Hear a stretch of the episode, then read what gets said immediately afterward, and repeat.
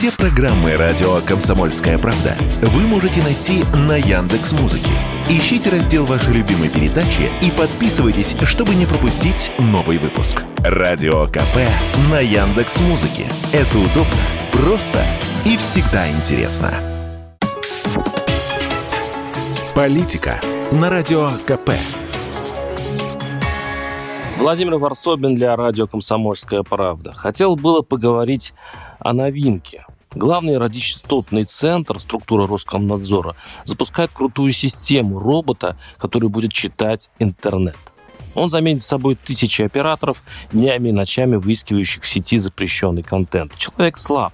Он может просмотреть лишь 106 изображений и 101 видео в день. Но теперь в строю киборг Акулос, который анализирует более 200 тысяч изображений в сутки, выискивая в них цитирую, такие правонарушения, как экстремистская тематика, призывы к массовым незаконным мероприятиям, суициду, пронаркотический контент, пропаганда ЛГБТ и так далее. Более того, чиновники рассчитывают к 2025 году научить Акулус искать нарушения в рукописных текстах и рисунках. Более того, система способна перенастраиваться на поиск преступлений, которые еще пока не выдуманы законодателями. Стоимость Акулуса около полтора миллиарда рублей, и хотите вы этого или нет, но этот бездушный, но внимательный робот придет ко всем нам почитать, чего мы пишем. И нет ничего смешнее сейчас сомневаться в целесообразности этой меры и заламывая руки вспоминать Оруэлла.